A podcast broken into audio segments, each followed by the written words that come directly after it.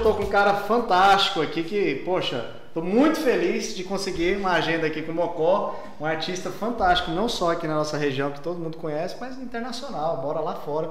Amigo, obrigado por ter arrumado a agenda. Eu falei com ele dois dias atrás, ele, não, tô aí, tô chegando, vou fazer parte sim desse videocast. Fico feliz por você ter recebido esse convite. Eu que tô feliz, fiquei muito feliz de vir aqui, entrei, atravessei esse... Até chegar aqui, você tem várias surpresas, né?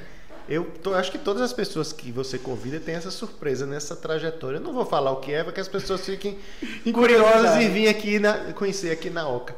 Mas realmente é, é muito bacana, muito inspirador. Eu que sou designer, né? Que é. sou pintor, artista, então eu presto muita atenção. Isso aqui me agrada muito. Eu aqui estou muito à vontade, você não se preocupe. A gente vai ter uma conversa muito boa, espero. Eu também. Vai você ser... me deixa à vontade. Obrigado, amigo. Aqui a gente está num local dentro da empresa, né, da família que era a antiga garagem, viu? Inclusive agora eu lembrei de falar isso. Era a antiga garagem de uma casa de 1930. Mas quando vocês virem aí os convidados aí, vocês vão ver como ele deixou essa curiosidade aí do que é até chegar aqui na, no nosso estúdio. E você sabe também que os grandes negócios, modelo de negócio começaram em garagem, viu? É. É Você está no trilho muito bom, então isso aqui dá muita sorte. É verdade, até a gente está aqui já entrando no assunto de uma brincadeira. Eu tive no episódio passado Lilian Lins, que ela está agora com Keio, né? Keio do Bem. Ela começou aqui o, o, espaço dela, 10 anos atrás, eu tinha um café que eu tinha desativado, ela usou o espaço. Logo em seguida, quando ela foi para outro negócio, veio o Rafael Tavares, um grande fotógrafo de casamento da região. Também tem um grande sucesso agora no mercado. E agora tem uma startup aqui, que é a Escola de Leads, começando, eu falo muito meu sócio, falo, esse espaço aqui é abençoado. Agora que você lembrou, a gente brincando aqui, falou da garagem, realmente é, é, é aonde tudo começa onde mesmo, tudo né? começa. É verdade. Amigo, eu queria saber mais de você. Eu sou um grande curioso. O videocast aqui é um projeto que eu, é, o Alberto gosta de ouvir as histórias das pessoas. E assim, eu vejo você na pandemia, principalmente, foi a época que eu mais assisti seus vídeos ali na, na né, no, no seu ateliê, no seu estúdio. Mas vamos lá, quem não conhece, principalmente Alberto, como é que funciona aí? Lá atrás, você é uma pessoa de Currais Novos, né? Sim. Daqui do interior do, do Rio Grande do uhum. Norte. Como foi essa conexão aí da sua vida lá no passado, até vir estudar em Natal? Aquelas... A gente fez um briefzinho, mas Sim. contar aí para o pessoal. bom, é a história do, do, do moleque seridoense que trilha realmente, esse é o destino, né? Que é eu nasci no Seridó, sou apaixonado, eu romanticamente eu falo muito, meu, o, o ferro do meu sangue é daqui, do Seridó. Parece até um, um político falando. O calcário, o, o, cálcio dos meus ossos é do cálcio daqui e tal. Eu me realmente eu fico muito emocionado em falar isso, porque eu amo muito a minha terra, o meu lugar. Faço questão de vir sempre quando eu posso. Mas é isso. E migrei para Natal para estudar. Uh, e muito depois, novo, né? Sim, eu tenho uns 15, 16 anos, Sim. que é realmente o que todo seridoense faz, né? Sim. Nós temos boas escolas no Seridó, meu colégio muito bom, que é o, o Educandar Jesus Menino, foi educado por freiras, escola católica, mas chega uma, um determinado momento que na época não tinha um ensino que você pudesse dar sequência, um, fazer para fazer um bom vestibular, para entrar numa universidade, que tudo só tinha aqui em Natal, na capital. Então, meus pais é, é, tinham condição e eu vim passar uma temporada aqui com depois com os meus irmãos que vieram. Minha irmã foi interna na escola doméstica, a gente não tinha nenhuma estrutura aqui. Eu fui morar com a tia, tia Ruth, é, que todo mundo conhece aqui em Natal, Ruth Ximenes, e que me deu esse apoio. E, e depois eu fui morar em Brasília também. Um, um, um, uma pessoa, uma figura aqui em Natal que todo mundo quer muito bem, que é Sávio Hackert, que é jornalista que morava em Brasília, ele Dodora. E Sávio abriu um mundo para mim, né? É uma portinha, mas que um espaço gigantesco quando eu fui morar em Brasília, né? Que eles me deram apoio e fiquei lá por mais ou menos 12 anos. Mas antes, e depois, é, antes, sim. só desculpa interromper, antes da questão de Brasília, você já era um artista, já tinha isso no DNA? Ou foi uma referência dentro da família? Seus irmãos também são artistas? Como é isso? Olha, eu quero, nosso, quero entender não, essa, não, essa nosso, artística o também. O nosso modelo de sociedade é, é, muito estranho. Porque é, você mexer com arte não é uma coisa bem vista, né? Você ser músico, Verdade. você ser pintor, é, cantor, não, cantor, não dá. É. Não é incentivador. Ninguém acha tão bacana e tal. Fala, eita, não Quer vai, dizer, vai morrer de fome. não, é, não não- tem esse preconceito, né? Tem, tem, mas não existia isso. Mas assim, é que davam mais ênfase a outras profissões. Você ser médico, você ser advogado. É um modelo de sociedade que os valores são, são esses, né? Mas a- eu acredito que as pessoas nascem e o destino também vai trilhando, lhe dando surpresas que você vai se modificando, vai melhorando, você vai ver por onde você consegue ser mais feliz, né? Eu consigo ser muito feliz fazendo o que eu gosto, o que eu quero. Fiz muitas coisas diferentes que não tem nada a ver com o que eu faço hoje, mas sei lá, força do destino, não sei. Mas aí, quando você foi para Brasília, qual era o, naquele momento ali o Bom, propósito, fui- a conexão Eu sua? fui para Brasília porque eu estava estudando economia. Sim. Então fui estudar economia em Brasília. Bacana. Aqui eu fiz, eu entrei para consegui entrar na UFRN para geologia, nada a ver, né? Aí depois mudei para economia e fui para fala- Brasília. Quando fala isso, viu, Mocó? Nada a ver, já tive algumas pessoas que falam às vezes até meio constrangido. Rapaz, eu fiz cinco cursos, viu? Eu já fiz seis. Finalizei um, mas é, é também muita dúvida às vezes quando a gente é jovem, É. para qual área seguir, né? É, eu queria seguir o caminho do meu pai. Eu sempre fui criado em minerações. Eu vivi em Currais Novos, mas meu pai era minerador. Ele, ele tinha minas de tungstênio no ciclo de- do, do minério, né? E aí eu vivia aquilo, morava na cidade. Quando meu pai ia, a família toda ia. Então foi uma vida de aventura, muito bacana. Eu, eu gosto muito. E eu queria dar continuidade àquilo, né? Meu pai, na verdade, é um grande artista porque ele, com, com a- como aqui a gente não tinha muitos recursos de materiais, então ele tinha que inventar as próprias peças. Ele tinha que inventar, fazia tudo no torno mecânico, naquela, quer dizer, ele dominava essa área toda. E eu queria seguir isso, porque eu sempre fui, me achei um trabalhador braçal.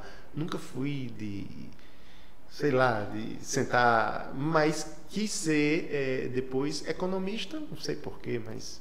Tem alguma influência no Ah, momento? ali? não, não tinha. Talvez nada com número. Talvez eu achasse na época bonito o cara de paletó, que hoje é abomino. Você vê como é o momento, É, né? Naquele é, momento você é. achava que É, e, e para mim tudo funcionava, funcionava muito na estética. A estética também eh, sempre eu dei prioridade. Hoje eu vejo que foi a estética, mas eu não tinha muita noção na época. E cheguei em Brasília para estudar economia. Trabalhei no parlamento latino-americano. Ah, o, o deputado na época era Ney Lopes, abriu as portas lá também para mim, eu fui trabalhar. Ah, trabalhei numa ah, num estúdio de, de, de, de uma produtora de vídeo, foi em Brasília. E fui tendo escola, né? Aprendendo, aprendendo. Tendo bagagem, né? É. E resolvi, um certo momento, ser chefe de cozinha. Porque estava na moda também. e aí eu. Tinha influência dos amigos, Tinha influência dos amigos. Não era nem o Instagram na época, né? Mas era. É. Acaba que tenha. Mas assim, o romantismo da vida sempre me atraiu muito. Aquilo ali sempre foi um imã. Então, nessa coisa de, de cozinhar, de convidar os amigos, de ter as pessoas por perto, foi que me levou a trilhar esse caminho de, de gastronomia. Sim. E eu fiz muitos cursos, fiz em São Paulo, conheci, morava em Brasília, mas na época os preços de passagem eram muito convidativos, então eu conseguia viajar de São Paulo a Brasília, pagava 100 reais, uma coisa Bem assim. né? baratinho. E Bra- Tendo em Brasília, você ia pra qualquer canto do, do Brasil Sim. com preço legal, né? Sim. Principalmente São Paulo ali, né? Sim. Rio de Janeiro e tudo. Então, e depois eu, eu digo, agora eu tenho que abrir. Eu abri um catering, tinha eu e minha esposa Carla, a gente fazia jantares, essa coisa toda. Muito, era, uma, era uma coisa muito bacana, muito intensa que a gente estava vivendo. E precisava abrir um restaurante, mas não tinha experiência de, de trânsito, de cozinha, essas coisas e tal. E uma amiga querida disse: Olha, minha experiência foi em Nova York e você não conhece ninguém que mora lá fora? Aí eu conheço, tenho uns amigos de Currais Novos vivendo lá perto de São Francisco. Aí eu vi que tinha uma escola de culinária lá perto, em Napa Valley e tal. Mapeei tudo e digo, eu vou lá. Vou passar uma temporada, uns seis meses, um ano e, e Uma é isso. experiência, né? É a experiência. E nesse tempo, a minha esposa foi me visitar. Era uma época de Thanksgiving. da Ação de graça, Sim, tem um sim, Black sim, Friday. Sim, sim, sim. E aí ela adorou onde eu estava vivendo, maravilhoso, realmente era muito, é muito bacana. E como era o Black Friday, tudo muito barato e a gente viu os preços muito diferentes aqui do Brasil, né? Televisão, não sei o que, computador, videogame para o meu filho. Aí a gente ficou em hotel e saiu comprando as coisas, enchendo o quarto do hotel. O quarto do hotel já estava com videogame, com duas televisões, estava com muita coisa. E a gente encantado com a facilidade que existe de comprar as coisas lá, né? Sim. E foi mais ou menos assim. E não, vamos ficar por aqui. E ah, como ela foi professora de, de, de, de, infância, ela viu as escolas lá para o meu filho, que era coisa assim maravilhosa. Ela, meu Deus, meu filho não vai ter uma educação, vai ter uma educação muito boa aqui, melhor do que aquele que a gente pôde dar a ele. E essas coisas foram assim, uma atração, uma coisa, até que ela disse, não, eu vou ficar aqui. E ficamos. No, acabou o feriado, e aí eu fui numa. Há quase 20 anos atrás. Há quase 20 anos atrás. Fui no imobiliário, aluguei um apartamento e a gente não sabia o que fazer com a nossa vida que tinha ficado aqui para trás, né? Mas aí muita gente deu apoio aqui, a gente se desfez de tudo e, e, e pronto, começamos Mas é, e aí, essa parte da, do Mocó que a gente conhece, né? Até a hora que falo Mocó, eu não lembro da história toda. Minha mãe é de Acari. Todo cliente que chega aqui, quando fala que é do Seridó, ela conta a história que nosso tataravô era quem tocava o negócio do algodão mocó. Aqui ah, é. É. eu vou parar ali para ela te contar, viu? Porque tem essa, essa. Sou de Goiânia, mas tem a, a, raiz ali no Seridó também. Mas como é que foi essa história, até mesmo do nome, né? Eu... Sim, por, pela, a, a, pelo, pelo, pela atividade do meu pai, Existe um, um, um, nórdico chamado Rasmussen, um sujeito lá, um pioneiro, foi um dos primeiros até chegar em certo ponto do Polo Norte. Então era uma história muito bonita, um cara desbravador e tal, uma história muito bacana. E ele disse: Não, meu filho vai se chamar Rasmussen. E eu me chamo Rasmussen. e eu não me sentia, quando eu me mudei para os Estados Unidos, Sim eu não me sentia muito confortável, porque eu sempre tinha que explicar por que, meu nome era Rasmussen. Meu, aliás, o meu dentista se chamava Rasmussen, de lá. Tinha uma loja de carros que chamava, chamava Rasmussen. E como é que uma pessoa latina, brasileira, que mora nos Estados Unidos, tem um nome escandinavo? É, é nome nórdico. Então eu tinha que dar essa, essa coisa toda. E aí eu digo, bom, eu vou assinar os meus trabalhos. Se eu assinar Rasmussen, vai remeter a um nórdico, alguma coisa assim. Eu vou estar enganando as pessoas, né? Então, eu vou escolher o nome da minha região. E eu lembrei realmente isso que você falou, do ciclo do algodão mocó, que nos deu muito orgulho, nos trouxe muita riqueza. Além do animal mocó, que é um animal que é um verdadeiro nunca se extinguiu, o contrário, ele continua se reproduzindo. Às vezes você não vê ele em certas estações do ano, mas depois ele aparece. É um símbolo de resistência e sobrevivência. Eu achei isso muito poético, as duas histórias. Eu digo, vou colocar esse nome, Mocó. E me senti muito à vontade em assinar e, com ele. E, e sempre eu, no início, eu vestia muito um personagem assim me concentrava para pintar e resgatar as minhas origens, essas coisas. Poxa, que bacana, viu? Essa, a história do Mocó é muito boa. Mas aí como é que foi ali no início, você morando nos Estados Unidos? A abertura foi fácil logo no início, a carreira sua artística? Ou foi uma coisa realmente que acontece com a maioria, que, que às vezes é um desafio mesmo, é, né? Você bom, conseguir eu, espaço. Eu fui tra trabalhar na cozinha, né? Sim, é, Trabalhava pra... em restaurante, é. né? Então, um estudante de, de, culinária, uma pessoa que trabalha, ele lava muita panela. Muito prato. Ele começa no, no, no, preparando comida, começa na praça das saladas, depois ele vai. Ele tem que deixar tudo pronto para as outras, para o chefe, né? Sim. Eu nunca cheguei a ser chefe lá. É mesmo. Mas sempre. É, eu acho ótimo. Eu acho que não é boa você ser chefe, não, sabe? Então eu passei por todos esses caminhos na cozinha e é um, é, eu acho que quem trabalha na cozinha, ele, ele é uma coisa sobrenatural, de força e de porque é uma disciplina militar. Você ganha muito pouco. Você tem que dar o seu sangue realmente todos os dias, mas é uma coisa apaixonante. Você não consegue se desligar daquilo, sabe? Então tive uma escola muito boa porque eu fui trabalhar num restaurante que era um conceito, não sei se já chegou aqui, mas é o farm to table. É, a, a fazenda ficava assim menos de uma milha do restaurante. Então todos os alimentos vinham frescos. A gente que plantava. Tem equipe. eu tenho conhecimento, não. Pois é, tem equipe das pessoas do restaurante que plantava, que não sei o que, é uma fazenda totalmente orgânica. Né? Eu lembro que uma vez chegou uma. é, eu estava na Praça das Saladas, fazendo as saladas e tal, e veio uma minhoca, um, um, uma joaninha, um negócio. Eu digo, como é que isso aqui acontece num restaurante desse nível? E todo mundo, mas isso é maravilhoso, isso mostra que é orgânico. E eu passei a entender, mudar a cabeça para isso, né? Para esse tipo de coisa. Entender como é a alimentação orgânica, isso tudo. Então, foi- trabalhar na cozinha foi uma grande escola. Eu só sou o artista, a pessoa que sou hoje, porque eu passei pela cozinha. Porque você trabalha bastante, você leva esporro toda hora. É uma coisa impressionante. E é bom, tá? E é bom.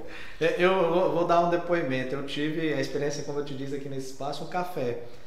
Rapaz, pra mim era uma sofrência, viu? Pra vir ver esse café fazer. Era empadão goiano, a gente fazia empadão goiano, pamonha, tudo que era da culinária de Goiás. Durou acho que sete meses, porque não tinha no meu DNA essa Aham. parte da cozinha. Tinha Aham. minha mãe, meu pai, queria ter esse espaço. E aí acabei conseguindo transformar num espaço de eventos, que era ainda jovem, queria balada. Aham, aham. Mas o que que acontece? Quando eu vejo alguém que né, trabalha ou trabalhou, eu admiro muito, porque sei quanto isso é trabalhoso. Eu respeito muito, muito, muito. Todo- todos os lugares que eu vou, eu procuro saber. Olho para a cozinha. Eu, eu- os garçons nem tanto. Eu não respeito tanto não assim. Não desrespeito, mas assim, eu não os vejo com admiração, Da pessoa lá porque eu cozinha. nunca tive do lado deles, né? Eu sempre tive nos bastidores, sempre tive lá dentro, na cozinha, na correria, no, no- no time dos queimados. É, sempre pegando fogo lá, né? É. Calor danado. É. Mas aí, aí a conexão com, a, com o mocó de. E trabalhando na cozinha, eu. ah, o meu sonho era abrir um restaurante que Chegou a ficar quanto Entendi. tempo nessa área do, da Ah, eu fiquei muito tempo. Eu fiquei, eu acho que uns oito anos. Uns oito anos. E nessa. Eu, eu- na verdade, eu entendi que eu gostava era de ter amigos por perto. Não Sim. era abrir, ter um business, restaurante para ganhar dinheiro. Não era Sim, isso. sim. Era sim ter as pessoas por perto, gostar da minha comida, me elogiar e não sei o quê. E eu fazer todo mundo feliz. Era isso que eu queria, na verdade. E nos finais de semana eu pintava. Então, em restaurantes, principalmente lá, ah, todo mundo na cozinha é artista, né? É um poeta, é um design gráfico, é um. É, é todo mundo ali, um escritor. Lá é assim. Sim. E eu era o pintor, né? E pintava nos finais de semana. E um dia, e fui construindo um acervo, uma coleção minha própria ali, colocava um no quarto da, no meu quarto, um na sala, outro. Todo mundo dizia, olha, que maravilha, que pintura bacana, onde é, que você comprou, onde é que você comprou isso? Ah, que eu era cozinheiro, eu não Ah, tinha dinheiro para ter pintura bacana. E mas tudo isso começou depois que eu sempre fui artista, né? Nasci artista, fazia as minhas ah, as minhas pinturas e tal, mas tudo muito amador, dava de presente aos amigos, essas coisas. Mas é quando eu fui conhecer o Museu de Arte Moderna, eu vi os grandes mestres assim de perto, tipo um palmo de distância. E aquilo ali eu passei a entender o que era arte de verdade. Né? Que não é o motivo, não é a perfeição de uma pessoa, não é nada disso, mas a forma que ele se expressa, a plasticidade, a quantidade de tinta, a pincelada, as matizes, tudo isso encanta. É uma força transcendental, uma coisa assim que me invadiu loucamente. Algumas coisas que eu, achava assim simplório, eu achava muito bobo. Ah, tem um artista francês chamado Piet Mondrian. Ele, teve, ele fez uma coleção que é um fundo branco, chapado e tem umas listras. Às vezes ele pinta um quadrado amarelo, umas listras coloridas. Eu achava aquilo uma bobagem. Mas no dia que eu tive a oportunidade de ver um palmo de distância, eu digo, meu Deus, isso, isso é uma coisa sobrenatural. Existe uma força transcendental, alguma energia que lhe transporta para algum lugar, para alguma coisa. Né? Então eu me senti realmente diante do Pietro Mondrian. Mondrian. Então eu, eu digo, eu quero participar disso. Eu quero transmitir essa energia. Virou a chave, né? Sim, sim. O Matisse ah, e outros grandes, outro, outros masters, né? Teve uns que eu nem me encantei tanto, mas outros fiquei profundamente tocado. E depois eu descobri até que ah, eu, síndrome de uma- de um- eu, eu sofro de uma síndrome rara, que chama Síndrome de Stendhal. Que são pessoas que têm assim hipersensibilidade com a beleza. Caramba. Então isso depois me veio a o desconforto que eu tinha de numa missa, numa igreja, porque eu ia para Corajós para missa, eu achava aquilo tão belo, tão bonito, sabe? Aquelas imagens, aquela... eu ficava profundamente e eu não gostava de estar na igreja. Eu achava que era um castigo de Deus, alguma coisa assim. E eu me sentia, ficava profundamente tocado.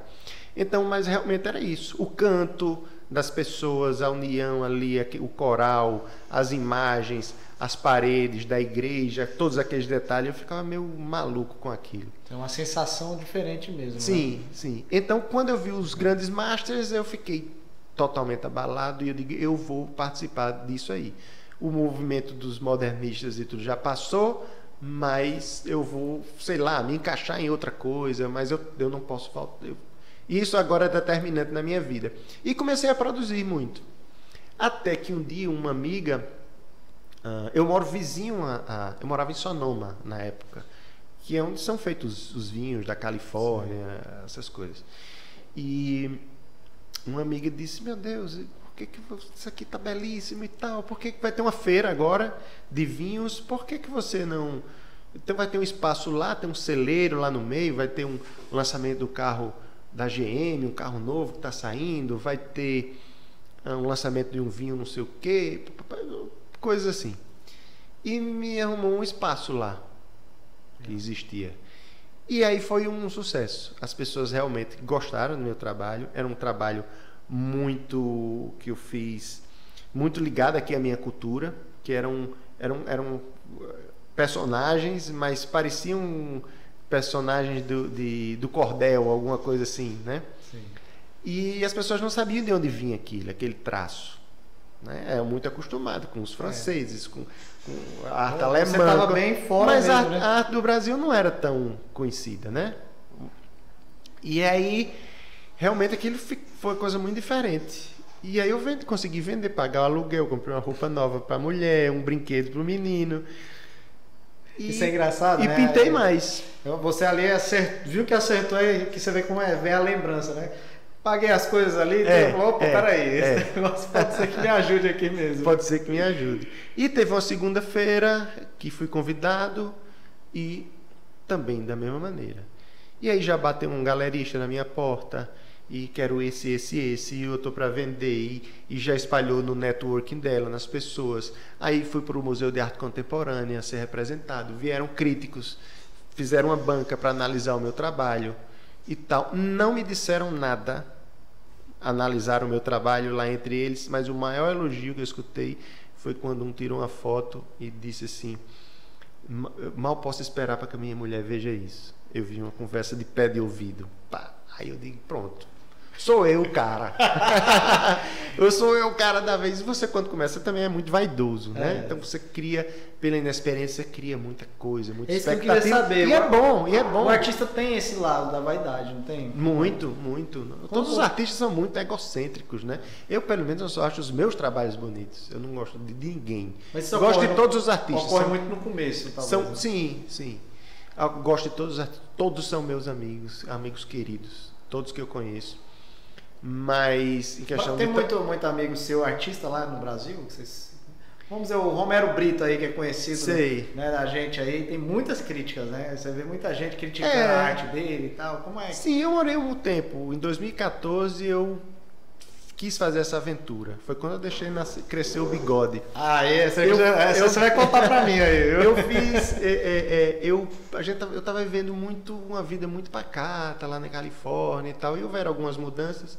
Meu filho não estava mais comigo, resolveu vir pro Brasil, morar aqui. E ficou eu e Carla lá. E Carla, vamos movimentar a vida. E tinha uns amigos morando na Flórida. E vamos morar lá. Eu tenho um sonho de ter uma galeria, eu acho que lá a gente vai poder ter isso porque o meu estudo na Califórnia era meio assim que aberto aos turistas que iam tomar vinho lá na Califórnia, conhecer Napa Valley, Sonoma Valley, e procurava conhecer um artista e visitava meu estúdio e tal. Digo, eu queria ter uma galeria. Meu sonho, do mesmo jeito que eu queria ter um restaurante, eu queria ter uma galeria. E fomos para Miami. E em 2014, nós vivemos somente dois anos lá. Mas eu nunca, eu, eu nu- não, nunca cheguei a conhecer Romero, não.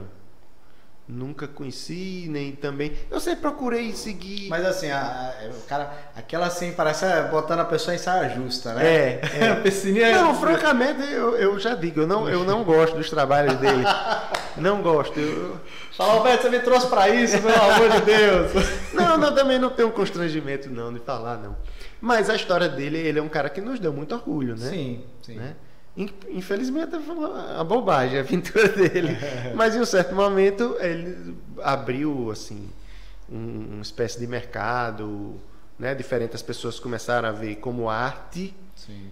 o trabalho que ele faz, né? E bom, ele, tem, Acaba um- ele tem um modelo de negócio que é muito é, Rentável. contestado entre os artistas, né? Sim, contestado ali, mas rentável como É, business, né? mas o artista também ele tem um discurso muito, sei lá, muito ácido, tipo, ah, eu não gosto de pintar por encomenda, mas Michelangelo, Da Vinci só pintavam por encomenda, então, né, Caravaggio só pintava por encomenda, fazia as peças dele que ele queria ali, mas o, o dele era encomenda, né?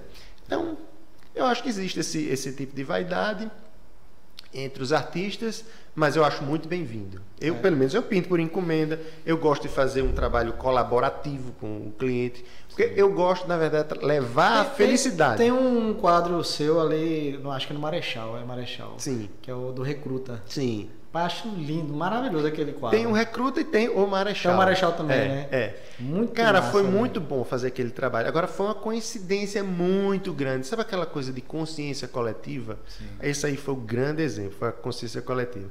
Porque eu estava estudando sobre os presidentes. Era, foi nessa época que não sei, estava se falando muito sobre sobre sobre militarismo e não sei o quê. Eu comecei a ter curiosidade sobre isso. E eu digo, comecei a estudar Deodoro da Fonseca, o primeiro presidente, né? Vou estudar sobre Deodoro. Aí comecei a entender o Brasil naquela daquela época. É.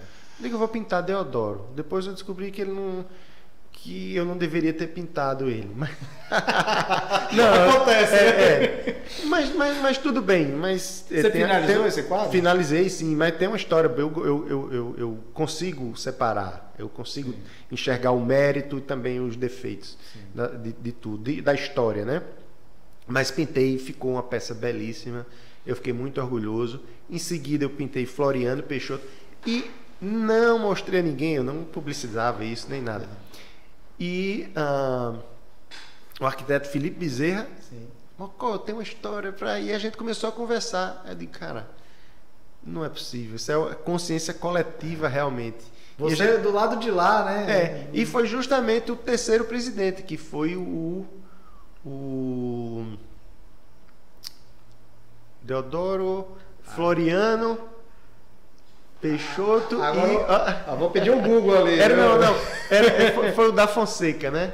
Que eu lembro que tinha um apelido que era. Poxa, é outro. Ele era primo de Deodoro da Fonseca, foi o terceiro presidente. E tinha uma história também era. Geralmente, sei o que lá da tá- Fonseca. quem tá do lado aqui ajuda. Se fosse um Jô Soares, ele ia trazer nossa ajuda aí, mas eu, eu não consigo lembrar. E- não, não, mas é uma coisa tão fácil, eu não sei por que, que eu tô que a memória tá falhando. E, e até porque eu fiquei muito tempo Sim, em sim, cima sim. dele pintando.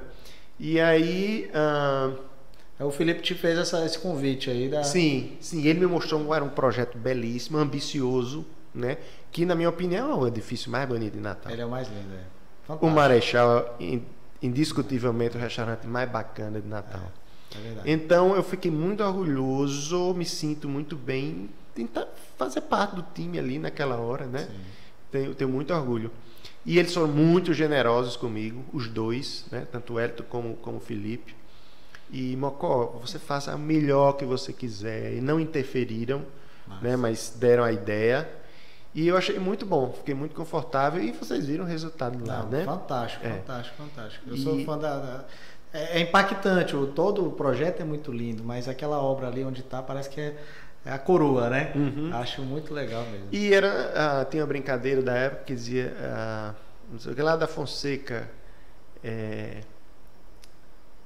canela fina e bunda seca, era o apelido dele que as pessoas faziam para insultar ele, né? Eu achei isso interessante, como eram as coisas antigamente. É. Ah, bom, é isso. Mas lembrando aí, no caso, você, é, a gente estava nessa conexão, eu te desviei um pouco do assunto.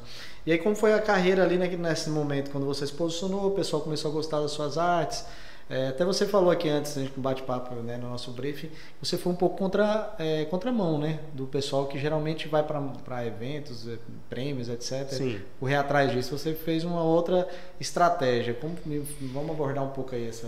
Bom, essa é, isso já foi, já, sim, não recentemente, mas. Uns é, três, é, quatro anos Eu morei em Miami um tempo, uns dois anos, né? Consegui ter é, é, um espaço muito bom, a galeria, era em frente ao Winwood Walls, me deu muita visibilidade. Ah, milhares de pessoas andavam por lá e conheciam as minhas obras, né? Muita gente, até muitas conexões eu tive por isso. As pessoas, ah, eu vi sua obra em Miami, eu passei lá, eu vi. Legal. Te deu uma, uma visibilidade. Sim, me deixou muito bem como artista, me solidificou a minha carreira, foi outro patamar, outro degrau que eu. E, e foi isso. E quando ah, eu voltei para a Califórnia, eu digo, eu tenho que voltar para a Califórnia. Eu não estava sendo feliz lá. É, dinheiro não é tudo, né? Eu estava tendo uma resposta muito boa, mas a minha a minha vida de estúdio, a minha vida artística não estava sendo tão inspiradora como na Califórnia, que tem uma luz diferente. Eu não estava sendo feliz, nem eu nem Carla. E eles, não, a gente, vamos voltar para a Califórnia e vamos começar tudo de novo. E voltamos em 2016 e começamos tudo novamente. E aí ah, eu encontrei um, um edifício antigo, muito também charmoso, lá na área. E eu moro ali perto do Vale do Silício, né? Fica 40 minutos. Caramba, pertinho mesmo. Onde está o Google, o Facebook e tal. Mas eu não, também não me senti confortável em navegar ali no meio daquela galera, porque eu não entendo nada disso. O meu é arte raiz, é mão e pincel e tinta, não é nada gráfico, nada daquilo. E eu digo, eu vou seguir na contramão disso. O meu diferencial vai ser seguir a contramão, oferecer uma coisa que não existe mais. Está todo mundo trabalhando por uma coisa ali, eu vou descer uns 3, 4 degraus. E foi assim. Então, nesse lugar histórico que eu realmente adotei, que foi edificado em 1872, durante a Corrida do Ouro. As paredes são quase dois metros de, de Ainda, ainda maior De que dessa casa aqui, É. né? Que tá? Eu já vi nos seus vídeos, é realmente Aham. gigante. E era um lugar, é um lugar assim, com janelas Tava, tava muito generoso, uma iluminação muito boa, perfeita para. Eu só pinto com a luz natural. O espaço estava abandonado ali. Estava abandonado. Então eu digo que agora que está melhor ainda abandonado, porque eu vou poder fazer do jeito que eu quero. Antes eu estava morando num desses condomíniozinhos chiques que é tudo.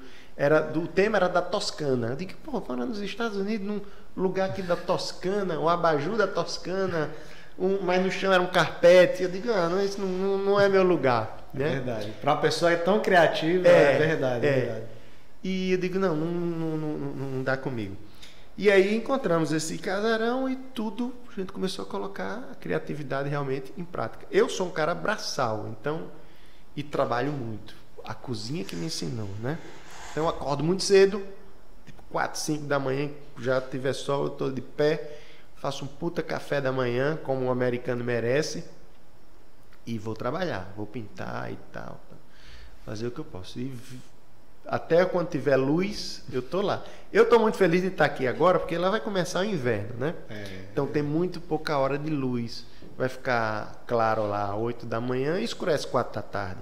Eu, eu acho de- muito deprimente esse, essa, essa, essa. E chove essa estação. Essa estação, Então eu procuro sempre estar aqui essa época. É isso que eu vou fazer. Duas conexões, a gente já está quase chegando ao final. É, uma é do bigode, que eu quero saber essa história aí do bigode, que, é, que a gente vê aí no seu Instagram sempre, a sua, sua identidade. E a outra, essa conexão que sempre você vem, vem pro interior, eu vejo ali no, no Instagram, você compartilha da- da- dessa, desse amor que você tem pela região. Então, me conta aí, quando você volta, depois você fala do bigode também, viu? Que é a história final aí pra gente finalizar esse bate-papo. Então, Tá bom. Então você- vamos falar primeiro sobre a, a história Nossa, aqui. Isso. Com a sua volta. Sempre você vai lá, na, Sim. acho que é em Currais Novos. Currais Novos. Tem uma outra cidade É, você... eu, eu sou muito, muito, muito, muito ligado a Corrajós. Muito mesmo. E é uma cidade muito bonita. Eu me sinto muito à vontade. É lá eu sou 100% feliz. Da mesma forma que eu sou feliz lá na Califórnia. E faço questão de passar a maioria do tempo lá. E meus pais estão lá, então ótimo. Meus amigos também, amigos de infância. E mas eu tenho um projeto que eu queria fazer no Seridó, que não foi possível. Mas eu tenho um projeto social no Oeste, Potiguar. Sim.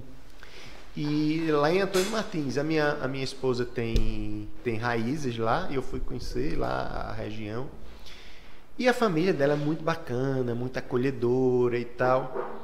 E lá a gente encontrou alguns tesouros arquitetônicos, né? Sim. Tem uma estação de trem que está abandonada, a casa do, do agente, tudo uh, que remete à, arquitetura de 1910, tudo neoclássico, uma coisa assim abandonada.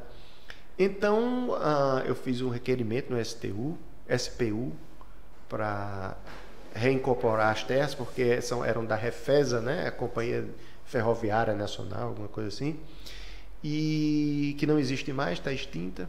E a gente entrou com esse processo e tal, e eu vi que era uma comunidade lá perto, da, que, aos redores da, da, da, da fazenda da família dela, e digo, não, aqui a gente pode fazer alguma coisa bacana, e a mesma maneira que a gente fez na Califórnia, por que, que a gente não pode fazer aqui? né? Transformar esse lugar e dar esses ares. Porque o que eu fiz na Califórnia vai ficar lá. Eu queria aqui, sabe? Sim. E aí esse lugar foi perfeito. A família nos deu um apoio muito grande, nos dá apoio. E vamos realizar isso. Bacana. E eu vi que as pessoas lá também estavam muito ociosas, muito desalentadas, né? E eles também não enxergam o potencial do que o lugar tem. Eu também tenho os meus amigos americanos, que, minha turma, eu sei que eles apreciam muito esse tipo de lugar, de aventura e de gesto. Né? Então eu digo, pô, isso aqui é perfeito. A gente pode usar a mão de obra local, pode. Fomentar mesmo. Exato, exato. E, bom, eu sei que os meus amigos vão vir me visitar, vão ficar, achar o Brasil bonito, vão gostar da minha região. Muito já que bacana. eu falo muito bem, então vou provar, né, que realmente é bacana. E é isso, é mais um sonho, né? Sim. É um projeto que já está, foi, começou, foi durante a pandemia, todo mundo tem aquela desculpa, não, aí começou a pandemia, né? Eu também usei isso. E agora nós estamos retomando. Muito legal, né? Você vê que, que tem, tem muito para ser feito aqui né, no nosso estado, né? Sim. E ainda bem que tem pessoas que, como você, levanta a bandeira de onde nasceu. Que é, não é, não é, to, não é Alberto, são poucos, né? Alberto, eu sou entusiasmado com tudo com tudo. Eu já vou falar com a pessoa e dizer, olha, eu tenho muita vantagem para contar. Se você tem algum problema, nem converse comigo. Porque eu consigo enxergar tudo de uma maneira muito diferente, muito positiva. Né? Eu faço uma viagem, eu e Carla, a gente faz uma viagemzinha boba, aqui, ali e tal. Quando a gente volta, a gente volta com uma conversa tão bonita que a gente vai, das coisas que a gente vê e tal que as pessoas não conseguem enxergar. E tem umas pessoas que vão para lugares tão bacanas e voltam, como é que foi a viagem? Não sabe contar, não sabe dizer como foi. Ah, foi bom, legal. É. E eu também estou casado com uma pessoa também que tem uma é, é, alma gêmea, parece. A gente discorda de muita coisa e outras a gente concorda e o amor tá aí. Muito bacana. Deixar esse registro aí, né? Vou fazer um corte aí pro Instagram, viu? Amigo, e o bigode? Vamos lá. Conta pra mim essa, essa história do bigode aí. Bom, Como o bigode, quando eu, eu saí em 2014 da Califórnia para Flórida, eu, a gente foi de carro. Não, vamos fazer uma grande aventura. Em vez de ir direto, vamos gastar aí uns 15, 20 dias para chegar lá. Legal. E aí eu esqueci o barbeador. e no caminho resolvi deixar o e, e aqui as pontas foram enrolando, né? E ficou parecendo um personagem realmente, né? Uhum. Minha mulher disse, você tá mais bonito com isso e tal. E começaram a chegar os elogios e eu não vou mais cortar o bigode, vou deixar. Caramba, já tem quanto tempo isso? Então, você dessa época vai fazer uns 10 anos mais 10 ou menos, né? Caramba. 2014, não. Agora, se anos. você tirar, o pessoal vai estranhar, né? Virou é. realmente sua identidade. É, e não sei, as coincidências também da época, parece que virou moda. Pô, é, e eu me encaixei no, no, no perfil do, do, né? do momento. Do momento, foi isso. Mas que legal, muito bacana. Não existe nenhum cuidado especial no bigode, né? não é só pentear para os lados. Amigo, muito obrigado. Foi muito legal esse bate-papo aqui com você. Registrar para o pessoal que está assistindo, a nossa audiência aí. Sou fã do trabalho dele, né? A gente trabalha na área de decoração, então não tinha como não ser fã de uma pessoa como você que é da região, levanta a bandeira e tá lá sempre com essa conexão. Quando eu, eu vi você postou que estava por aqui, eu falei, eita, vamos chamar ele aqui para registrar esse momento. Muito obrigado mesmo. O beleza, eu sou um bom ouvidor, sabe? E, mas você está sempre me provocando, eu, né? E, e, eu meti a boca aqui no microfone. Mas é isso. A ideia Muito aqui... obrigado pelo convite. Fiquei realmente encantado com tudo que eu encontrei. Você é realmente também é uma pessoa muito agradável, né? Agora eu acho que é um amigo que eu fiz, Boa, né? amigo, obrigado. Até porque a sua simpatia também é muito convidativa. Eu sei que eu vou ter outros momentos com você. Me senti muito à vontade aqui e vou me sentir muito à vontade daqui por diante. Porra, tá. Convir aqui agora as portas estão abertas, viu? muito obrigado. Também, no caso, também sou muito ouvinte, né? E hoje você era o protagonista. Quem sabe outro momento aí Sim. conta a minha história e tudo mais, né, amigo? Muito obrigado, viu? Eu que agradeço. Pessoal, não é possível, né? Depois desse tempo aqui, com essa conversa tão boa, com tanto conteúdo bacana, com a bagagem desse homem, desse, desse artista de mão cheia que a gente tem aqui, você vai dar o quê? Um dislike não, né? Dá um like aí. Manda no grupo da galera, da família. O pessoal tá com aqueles moídos, dia política, não sei o que. Joga um negócio desse aqui, cara. Joga aí, ajuda o pessoal aqui do videocast, que eu faço aqui de muito coração. Muito obrigado a todos que estão aí. Até o próximo episódio que vai vir um cara também fantástico aqui, viu, amigo? Um abraço, até mais.